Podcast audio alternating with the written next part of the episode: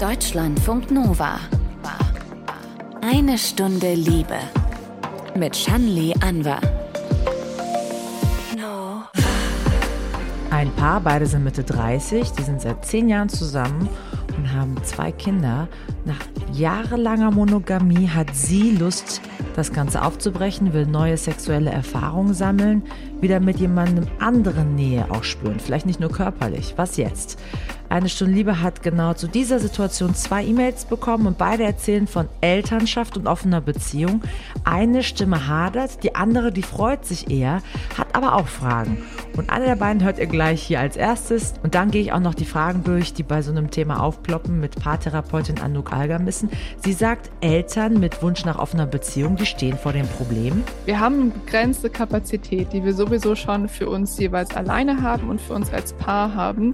Wenn ich mit diesen Batzen rausnehme und ich weiß, ich kann da zum Beispiel auch meine Kräfte aufladen, wenn ich jetzt äh, losziehe und äh, die offene Beziehung auslebe, dann muss ich aber natürlich auch die Stabilität und die unsere Paarbeziehung auch priorisieren. Ne, dass ich sage, okay, ich gehe jetzt ja ein Risiko ein. Ich muss jetzt meinem Partner, meiner Partnerin auch zeigen, dass ich immer noch committed bin, dass ich immer noch hier drin bin, dass ich die Person immer noch toll finde. Weil das eben die Fragen sind, die aufkommen, sobald man die Beziehung öffnet. Der Freiraum wird größer, das Risiko auch. Und wenn Kinder im Spiel sind, will man ja nicht gleich das ganze Familienkonstrukt gefährden. Wie sehr kann man überhaupt auch offen gegenüber den eigenen Kindern sein, was die Eltern da in ihrer Freizeit getrennt voneinander machen? Auf all das gehen wir gleich im Detail ein. Schön, dass ihr euch die Zeit nimmt zuzuhören. Deutschlandfunk Nova. Eine Stunde Liebe. Wir sprechen ja öfter in eine Stunde Liebe über offene Beziehungen. Aber bisher haben wir eigentlich noch nicht komplett äh, eine Folge lang einfach nur über den Aspekt gesprochen, was wenn ein Paar schon Kinder hat und dann die Beziehung öffnen möchte.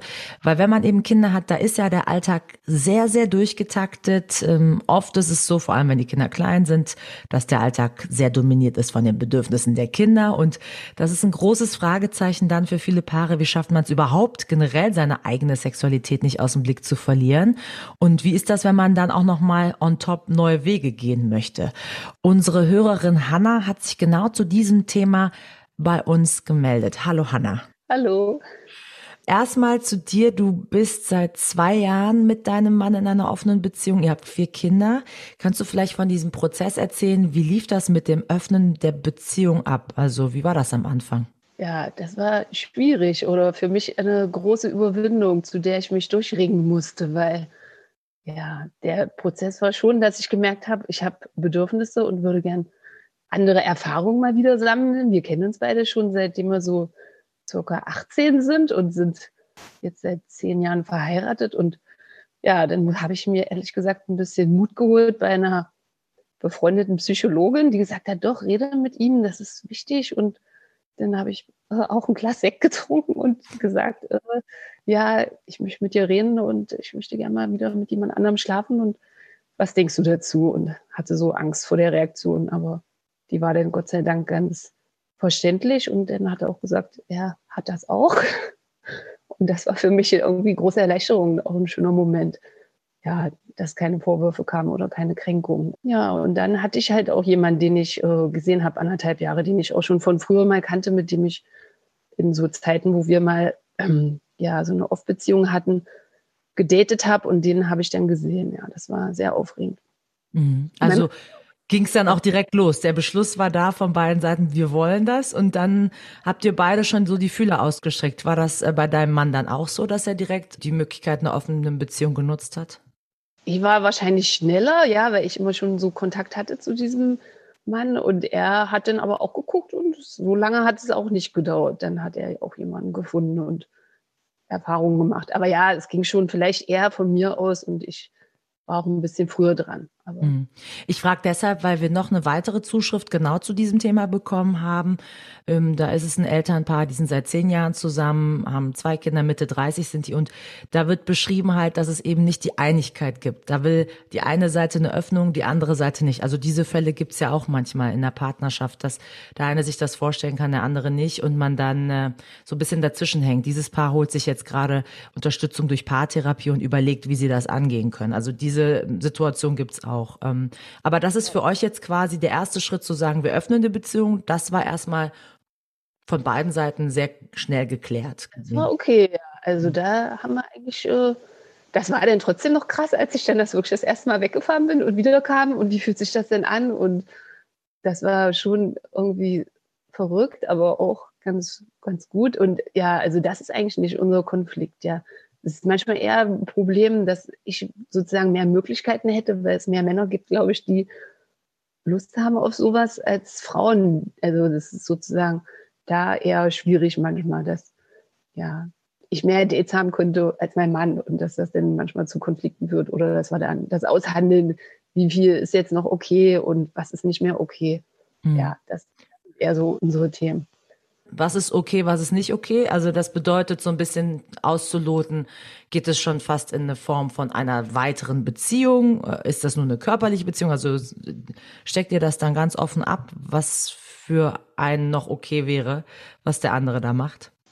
Nee, eigentlich, da geben wir uns schon Freiraum. Also ich habe ja keine Grenzen und eigentlich, ich kann mich auch immer gut mit ihm freuen oder habe wenig Eifersuchtsprobleme. Vielleicht ist mein Mann manchmal ein bisschen eifersüchtiger, aber ja, generell haben wir da keine Grenzen festgelegt. Wir loten das immer mal neu aus. Wir reden eigentlich auch relativ offen und das ist nicht das Thema. Es sind eher die Kämpfe um die Freiräume. Ja, das ist ja die, das Problem mit den Kindern. Wer darf denn jetzt sich da zwei oder drei Stunden Zeit nehmen, rausnehmen, in der der andere eben die ganze Arbeit machen muss, Armbrot, Bett bringen und alles? Das ist ja so viel schwieriger, finde ich. Also, ja.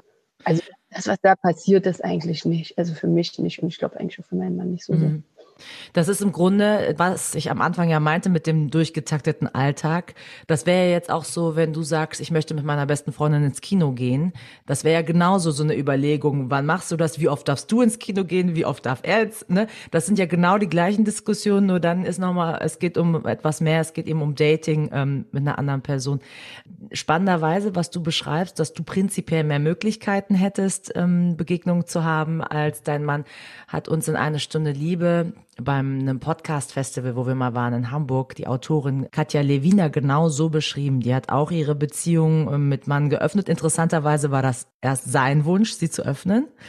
Und dann äh, haben sie sie halt, ja, dann war ganz viel Streit erstmal und eben Kränkung, Verletzung und Weinen und alles. Dann hat sie es akzeptiert, mitgemacht und dachte, naja, warum nicht, dann probiere ich auch. Und am Ende hatte sie viel mehr Möglichkeiten. Und dann hatten sie eher dieses umgekehrte Problem, dass er dann da sitzt und sich denkt, okay, ich wollte prinzipiell öffnen, aber ich wollte ja auch irgendwie ein bisschen Spaß haben. Und jetzt sitze ich hier und pass auf die Kinder auf, während sie die ganze Zeit datet. Also das ist auch ein interessantes Phänomen, das scheinbar auch, ähm, naja, nicht jetzt unbedingt selten ist, sondern öfter vorkommt, dass Frauen da mehr Möglichkeiten haben, dann zu daten am Ende des Tages. Wie ist das mit euren Kindern? Habt ihr das überhaupt jemals mit denen thematisiert? Weil ich weiß nicht, ob es vorkommen könnte, dass ihr dann Mama auf der Straße mit jemand anders sehen könnten. So im öffentlichen Raum haben wir eigentlich keine Dates. Das ist schon eher irgendwo privat. Die wissen schon, dass wir äh, uns mit anderen treffen. Wir sagen dann meistens, ich gehe zu einem Freund oder damals habe ich eben dann einen Studienfreund gesehen oder sowas. Aber wir thematisieren jetzt nicht konkret, was da passiert. Aber ich, meine Tochter ist elf, ich denke, die die bekommt das schon mit oder die weiß schon so ein bisschen, was ist. Aber es kamen jetzt noch keine näheren Nachfragen und ähm, bisher ist es auch immer okay. Sie hat auch einmal schon gesagt, wo gehst du hin? Und da habe ich gesagt, ich treffe mich mit einem Mann. Und dann hat sie gesagt, woher kennst du den?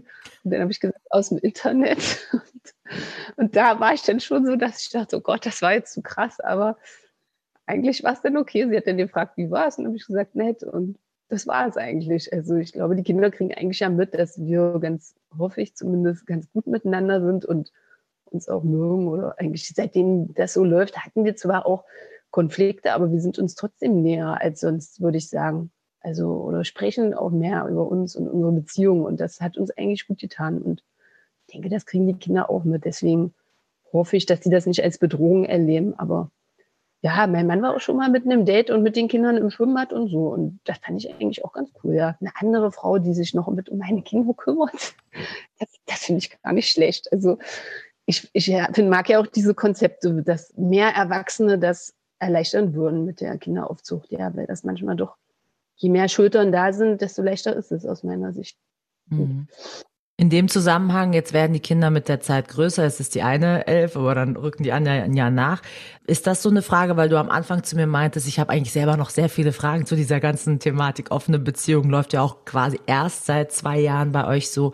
Wäre das so eine Frage, die du dir stellst? Muss ich irgendwann offener mit meinen Kindern über dieses Thema sprechen oder was ich muss, aber könnte ich, sollte ich, ähm, wäre das gut, weil die ja vieles spüren und äh, dann vielleicht so Fragezeichen haben. Wäre das ein Thema ähm, oder eine Frage, die wir gerne an äh, Paartherapeuten weiterreichen könnten? Ja, unbedingt. Das interessiert mich sehr. Ich habe ja auch die Bücher von Katja Lewina gelesen und äh, fand das sehr anregend. Sie hat ja auch sehr offen mit ihren Kindern gesprochen. Und ich würde eigentlich vielleicht auch manchmal gerne noch offener sprechen, aber mein Mann weiß nicht so und ich weiß es auch nicht so richtig. Ich will die auch nicht überfordern und ja, aber das ist auf jeden Fall ein schwieriges Thema. Ja, wie kommuniziert man offen seine Sexualität, die anders ist als die der anderen Eltern wahrscheinlich oder inwiefern kann man denen das zumuten? Kinder Klar. sind das eine, Umfeld ist das andere. Wie sieht's denn da aus? Wissen Freundeskreise Bescheid, Familie oder ist das da eher noch etwas, was ihr für euch behaltet? Im Freundeskreis wissen das schon jetzt mehrere, aber auch nicht alle. Wahrscheinlich haben wir uns eher nur da geöffnet, wo wir sicher waren, dass es auf Verständnis trifft oder nicht irgendwelche Abneigungen hervorruft. Und da hatte ich eigentlich auch sehr schöne Gespräche, muss ich sagen. Und in der Familie haben wir es jetzt aber ja, also meine Schwester und so, die weiß schon Bescheid, aber Schwiegereltern oder so wissen nicht Bescheid. Ich glaube, das würde die zu sehr verunsichern. Die hätten uns eigentlich ganz viel und ich will denen keine Angst machen und das ist zu schambesetzt, da muss ich ehrlich sagen. Wenn du jetzt insgesamt nach zwei Jahren drauf gucken würdest, was sind denn so die großen Fragezeichen, die ihr jetzt zum Thema offene Beziehung gerade so mit euch tragt? Also wo gibt es vielleicht noch Klärungsbedarf? Tja, überall. so ein ständiges Ausloten von, ja, wie viel tut uns gut oder wie viel tut uns nicht gut oder führt es jetzt doch zu Konflikten? Ist es ein Modell, was gut ist? Es gab schon öfter Rückmeldungen auch von anderen, so, ja, ich kenne nur Paare, die haben sich dann irgendwann getrennt und so. Das macht mich immer sehr betroffen. Ich will eigentlich nicht, dass wir uns trennen und das eigentlich auch nicht vor. Und ich finde eigentlich auch, dass es jetzt schöner ist als vorher. Auf jeden Fall aufregender, spannender, lebendiger. Und ja, aber klar, manchmal denke ich dann auch so, hm, wo geht die Reise noch hin? Meistens weiß ich nicht, ja. Manchmal wird man sich dann selber so fremd und ich finde das aber eben auch ganz schön daran.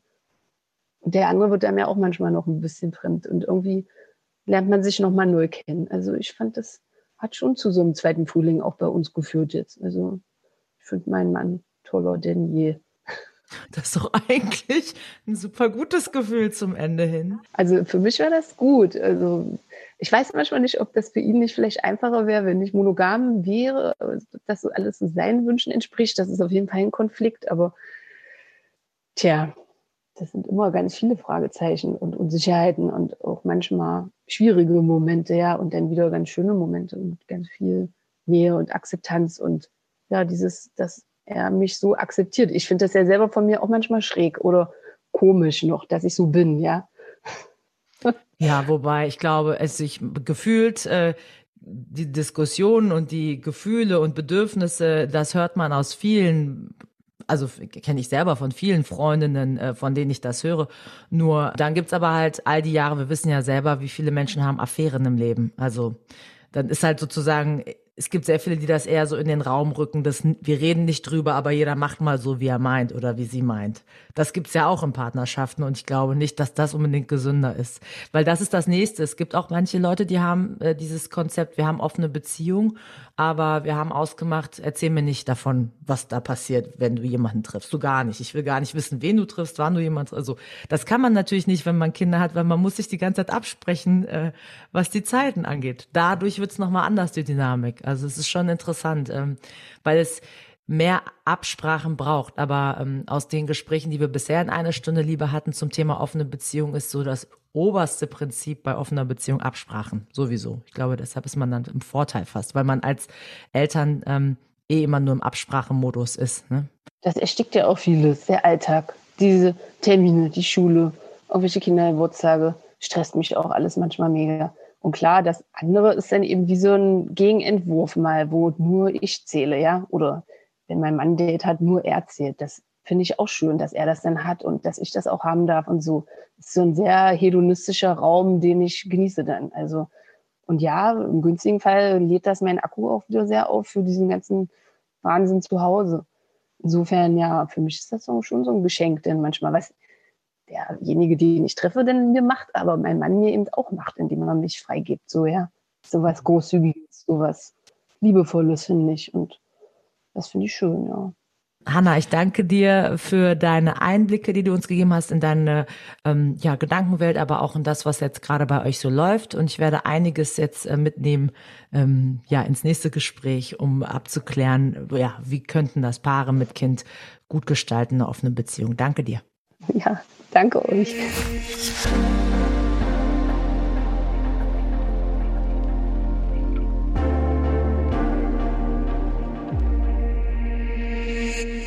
Sie begleitet Paare, die ihre Beziehung öffnen wollen oder sich zumindest schon mal Gedanken darüber machen. Psychologin und Paartherapeutin Anouk Algermissen. Willkommen in eine Stunde Liebe. Hallo, ich freue mich hier zu sein. Ja, wir haben gerade ganz viel von Hannah gehört, die eben vor zwei Jahren ihre Beziehung geöffnet hat, gemeinsam mit ihrem Mann. Die beiden mhm. haben vier Kinder und mal der Reihe nach. Also Hanna ähm, hat erzählt, sie hat das Gespräch dazu gesucht und ihr Mann war relativ schnell auch einverstanden. Er konnte das total nachvollziehen. Die sind schon sehr lang zusammen und sie wollte einfach gerne einfach sich nochmal körperlich ausprobieren, mit anderen Männern schlafen. Wir mhm. haben aber auch noch eine andere Zuschrift bekommen. Das ist ein Paar Mitte 30, zwei Kinder und da will nur einer von beiden diese offene Beziehung und äh, die beiden sind aktuell in der Paartherapie, um das eben gerade auszuloten. Mhm. Ähm, wie ist das aus deiner Erfahrung heraus? Gibt es oft Konflikte, wenn das Thema offene Beziehung auf dem Tisch ist? Schon häufig, weil es natürlich ein Thema ist, was ähm, ja sehr aufgeladen sein kann. Ne? Da kommen im Zweifelsfall Ängste hoch, da kann Eifersucht mit dem Spiel sein. Also da geht es ja um Bedürfnisse, sowas wie Autonomie, Freiheit und dann das Gegenteil sozusagen Sicherheit und äh, Nähe. Und das, äh, dieses Wechselbad der Gefühle, diese Balance, da muss man erstmal schaffen. Also gleichzeitig sich sehr, sehr nahe zu bleiben, die Sicherheit, die Stabilität weiterhin in der Beziehung zu haben und diese Öffnung, dieses, dieses Freiheitsgefühl mit reinnehmen zu können.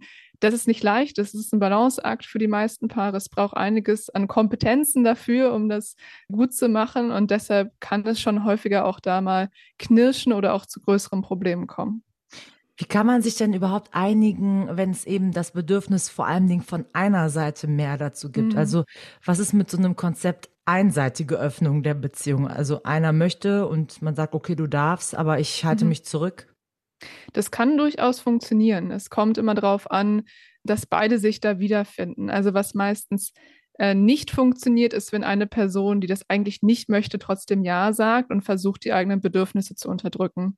Das meldet sich halt irgendwann wieder, ähm, entweder sterben die Gefühle irgendwann ab oder man wird total wütend, sucht in anderen Situationen dann irgendwie da nach Möglichkeiten, das dann doch irgendwie aufzubringen. Das heißt, beide müssen wirklich bei sich hingucken, was kann ich mir vorstellen, was kann ich mir nicht vorstellen, dass man da zusammen dran geht. Also, dass es nicht so ist, ja, ja, okay, du mach mal, aber eigentlich möchte ich das nicht, sondern dass man überlegt, okay, es ist eine Teamaufgabe, das ist eine Teamentscheidung, wie können wir das machen, dass wir uns beide damit möglichst wohlfühlen. Mhm. Diese Zuschrift, die wir bekommen haben, wo es eher so um einen Konflikt geht, da steht drin, meine Frau liebt mich, würde sich aber eher trennen, als die Beziehung wieder zu schließen. Also die haben diese Öffnung mhm. schon so langsam gemacht. Mhm. Und ähm, ja, wie kann so eine Haltung ja auf die Beziehung wirken? Also es ist ja eine Art Ultimatum eigentlich, die da gestellt wurde, zeigt, wie groß das Bedürfnis nach Autonomie und Freiheit ist. Was für mich im Umkehrschluss immer heißt, okay, da ist entweder jemand, der sehr, sehr lange darauf verzichtet hat und eigentlich schon vorher dieses Bedürfnis hatte nach eigenem Raum und den lange unterdrückt hat und jetzt merkt, ich habe da zu lange drauf gewartet und jetzt sagt mein ganzes System, jetzt kann ich mir das nicht mehr wegnehmen lassen, weil das Bedürfnis war lange unerfüllt, jetzt habe ich es bekommen, jetzt muss ich das erstmal wieder aufladen. Das kann so ein, so ein Teil sein, weshalb man merkt, ich kann das jetzt einfach nicht mehr. Mm, aber das ist natürlich auch eine Ansage. Und ähm, wenn man mit so einer harten Kante reingeht, macht es natürlich das viel, viel schwieriger im Paargespräch zu gucken, okay, auszuloten, was passt denn jetzt für uns beide.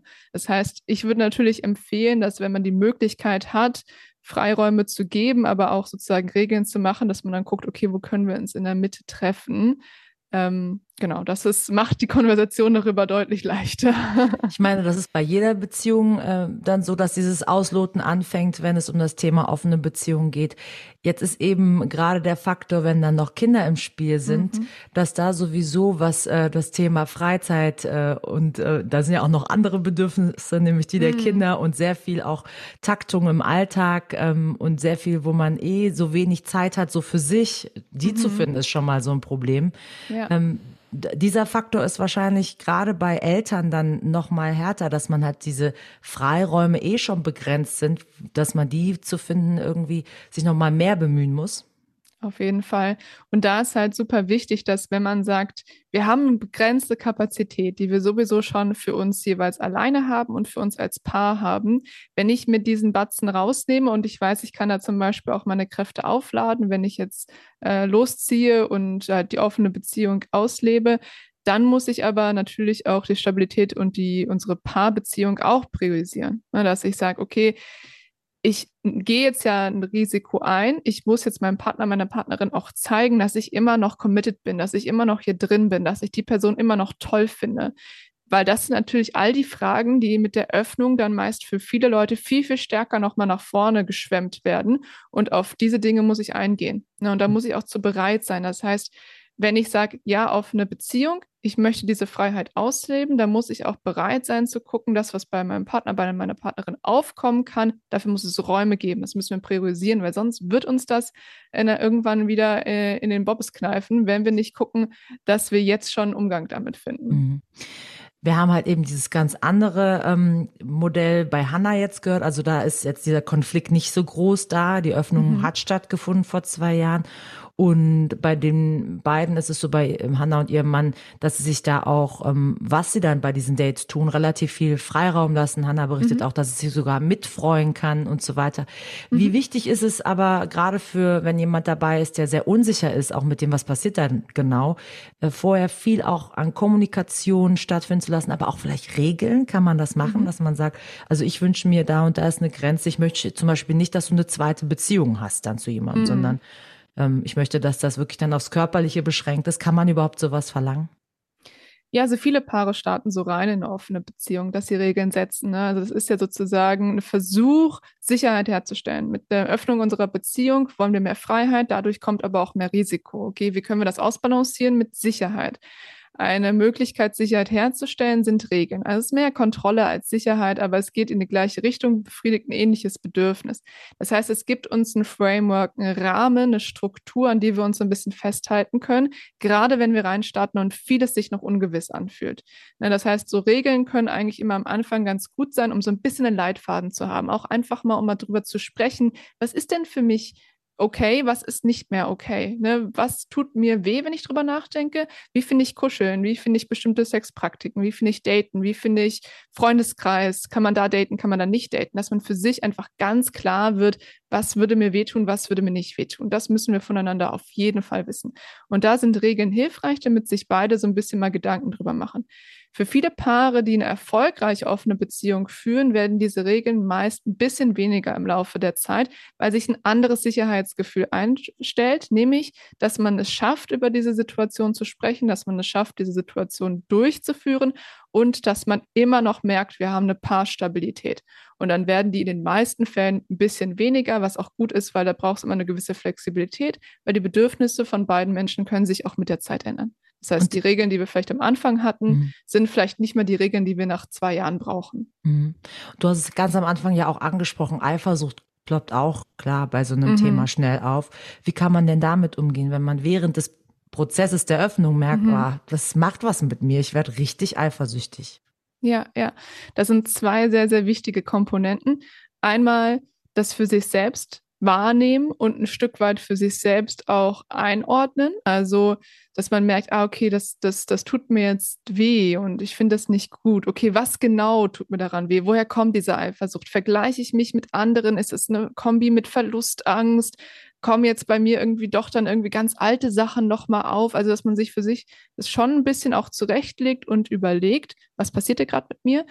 Der zweite wichtige Schritt, nachdem man das gemacht hat, ist halt unbedingt in die Kommunikation gehen. Ne, das nicht für sich behalten. Auch das wieder diese Emotionen, wenn sie nicht ähm, offengelegt wird, wenn wir als Paar nicht die Möglichkeit haben, darüber zu reden. Das ist häufig ein, kann später halt ein größeres Problem werden. Deshalb da muss es Räume geben, da muss es auch Strukturen geben, die wir festgelegt haben. Ne? Also vielleicht mhm. gerade am Anfang, wenn jemand auf ein Date gegangen ist, hey, hast du Lust danach noch mit mir zu sprechen oder hast du davor Lust davor mit mir drüber zu sprechen oder willst du das nicht tun, nur wenn dann doch vielleicht mal ein Gefühl aufgekommen ist. Also solche Überlegungen, die kann man zusammen als Paar treffen. Aber nochmals, ich nochmal unterstreichen, es ist super wichtig, sich diese Räume zu nehmen und das nicht als Kleinigkeit sozusagen abzutun, sondern da muss man sich eben auch diese Strukturen füreinander schaffen. Hm.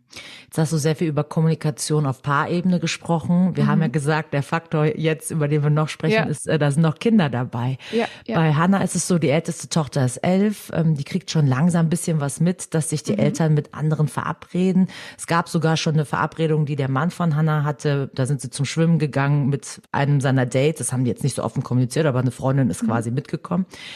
Wie siehst du das? Wie offen soll oder kann man dieses Konzept offene Beziehung mit Kindern besprechen? Erst wenn mhm. die auf einen zukommen oder soll man das proaktiv von sich aus?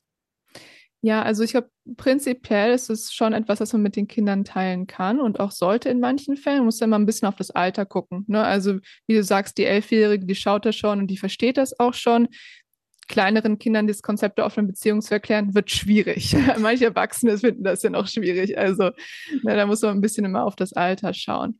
Aber prinzipiell wird es dann wichtig, wenn es etwas ist, wo man merkt, okay, das Kind hat entweder Fragen oder vielleicht fühlt sich mit manchen Sachen unwohl. Na, und da mal so ein bisschen reintauchen in die Kinderperspektive. Also für das Kind ist natürlich super wichtig, verändert sich für mich was.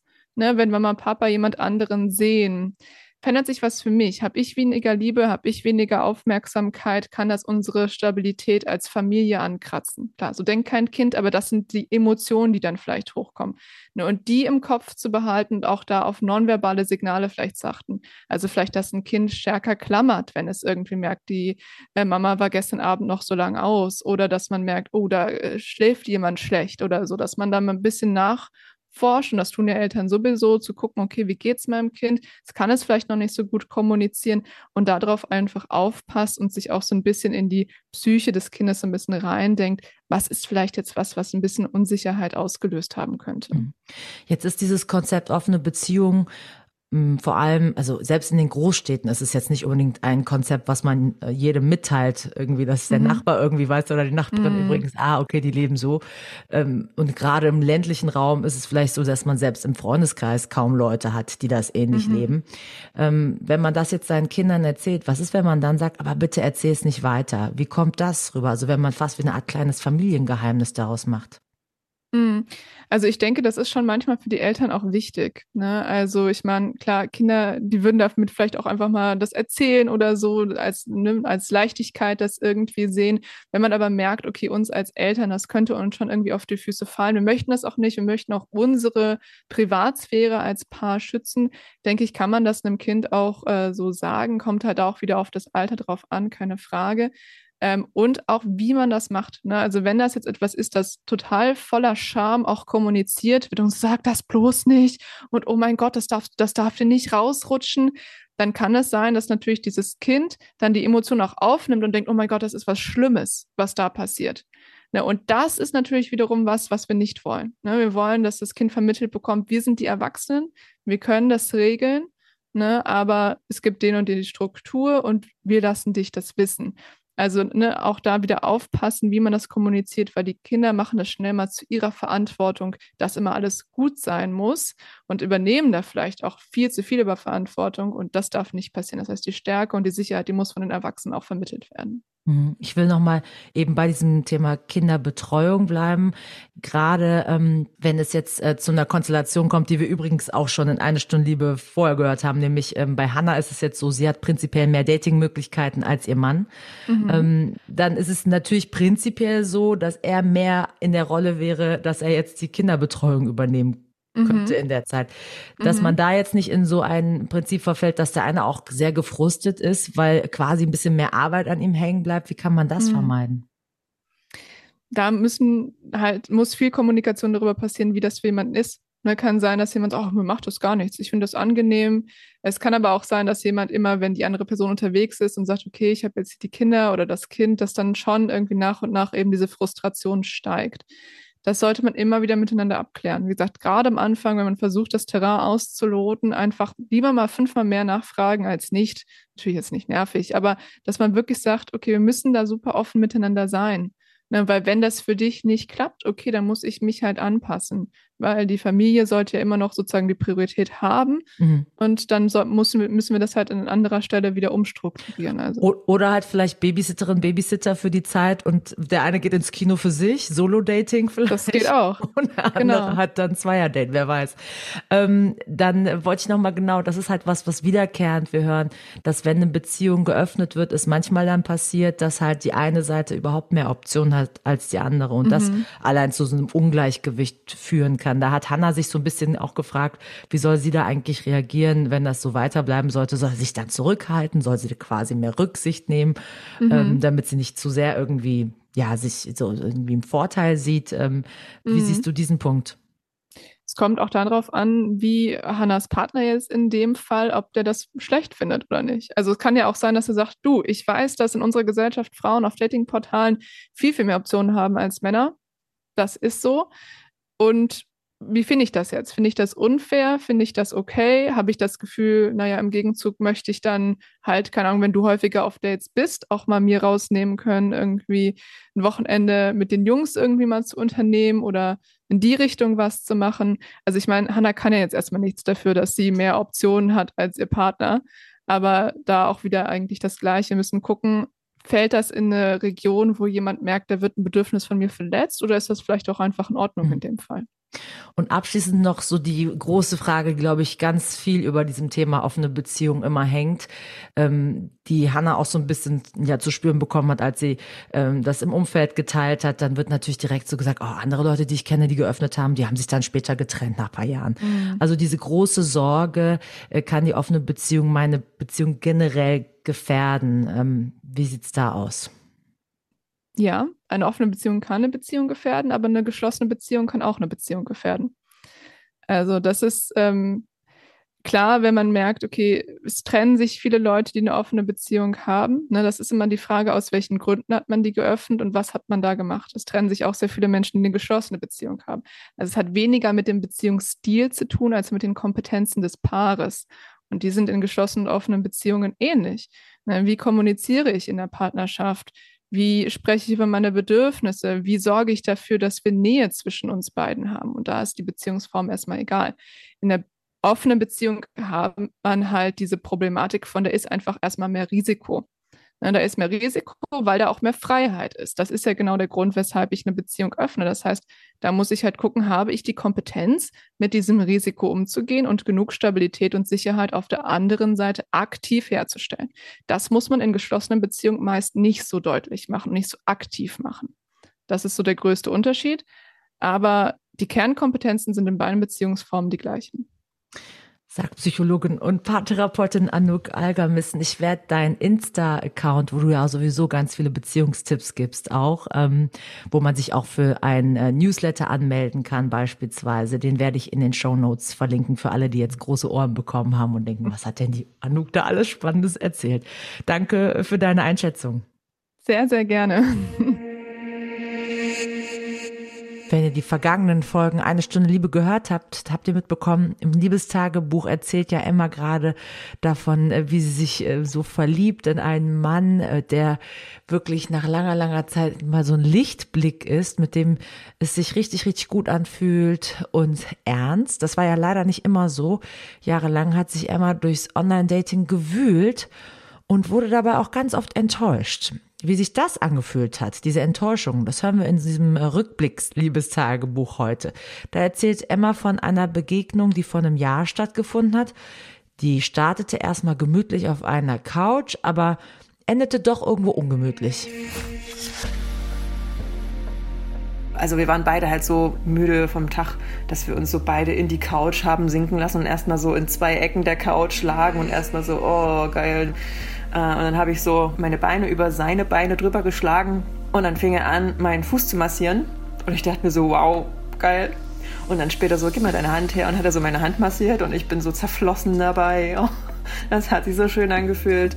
Äh, ja, und für die zweite Hand musste ich dann natürlich mich so rumdrehen und auf ihn drauflegen, natürlich, genau.